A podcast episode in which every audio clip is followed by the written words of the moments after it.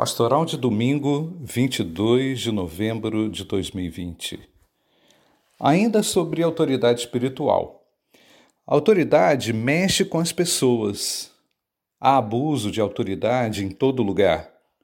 E todos, de certa forma, se importam com isso, pois a autoridade aponta para um fato: precisamos de reconhecimento. Autoridade, quando tratada no ambiente meramente humano, não se importa necessariamente com o caráter. Então basta ter uma boa habilidade no futebol, por exemplo, para que os torcedores passem a reconhecer o habilidoso jogador como autoridade.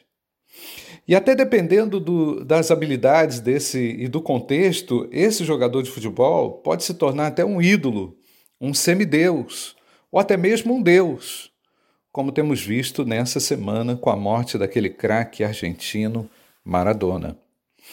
Mas a Bíblia trata de autoridade espiritual de uma outra forma.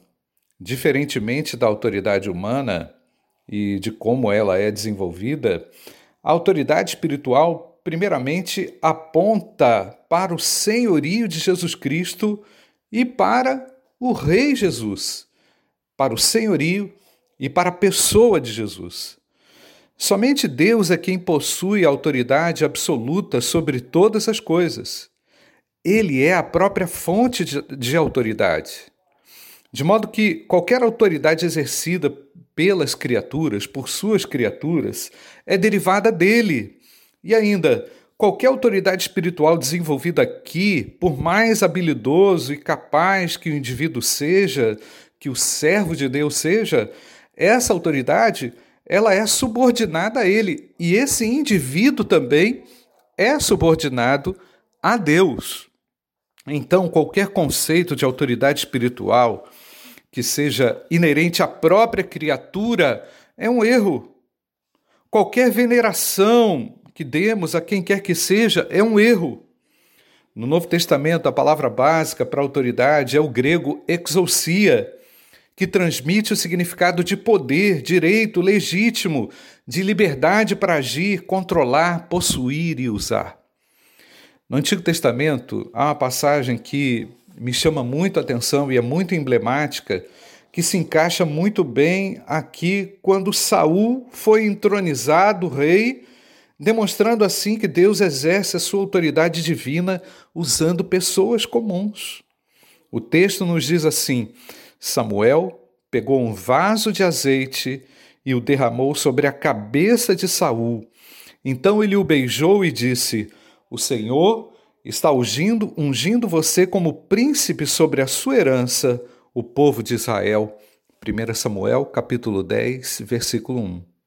Então, como a gente está vendo aqui, de uma hora para outra, de acordo com a vontade de Deus, com os desígnios de Deus, Saul apesar de ser muito bonito, de ter todo aquele destaque ah, e, quem sabe, ainda ser uma autoridade em termos de beleza, dependeu do reconhecimento de Deus e de Samuel e, logicamente, da unção de Deus para se tornar autoridade para governar. A Igreja de Jesus Cristo hoje carece de crentes que sejam cheios de exousia, da autoridade espiritual dada por Ele. Não há autoridade espiritual na igreja gerada pela força, pela mão grande. Não há autoridade espiritual que não passe pelo crivo de seus líderes espirituais, de seus pastores. Não há desenvolvimento de autoridade espiritual que não aconteça com a anuência da Igreja de Cristo. Não há autoridade espiritual sem o Espírito Santo de Deus. As pessoas que desenvolvem autoridade espiritual foram capacitadas primeiramente pelo Espírito Santo de Deus e, com a sabedoria de Deus, deviam liderar o povo de acordo com a vontade divina.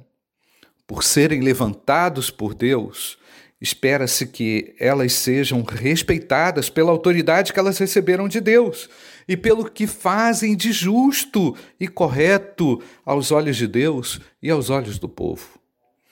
Que o Senhor Jesus te abençoe e te dê nesse domingo mais e mais discernimento para que você viva de acordo com a direção e com a vontade do Espírito Santo de Deus, exercendo assim autoridade espiritual. Que Deus abençoe o seu domingo.